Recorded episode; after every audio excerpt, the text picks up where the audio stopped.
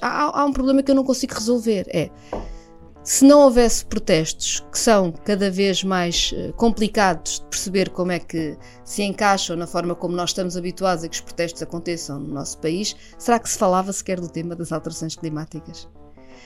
Eu acho que não, eu, não, eu estou completamente de acordo com isto. Eu acho que as pessoas que estão a fazer estes protestos são imensamente corajosas. Eu revejo-me totalmente nestas, nestas ações e agradeço-lhes que, que o estejam a fazer. Ou algumas propostas concretas em termos de políticas ambientais são quase inexistentes. O PAN, porque se, se moderou completamente, tem um discurso que é muito semelhante a um, a um PS ou um PSD. O LIVRE, infelizmente, nesta matéria está a ser uma inexistência e o Bloco de Esquerda, tocando nestes assuntos, uh, é um assunto que não é prioridade. Eu, eu não posso estar exatamente de acordo contigo na, na análise do blog. Eu acho que não tem tanto a ver com. Acho que, ou seja, mais do que, que quando nós lá estávamos os dois, a situação também era diferente. Não, não haver uma maioria absoluta permitia que houvesse mais espaço para mais debates, acho eu.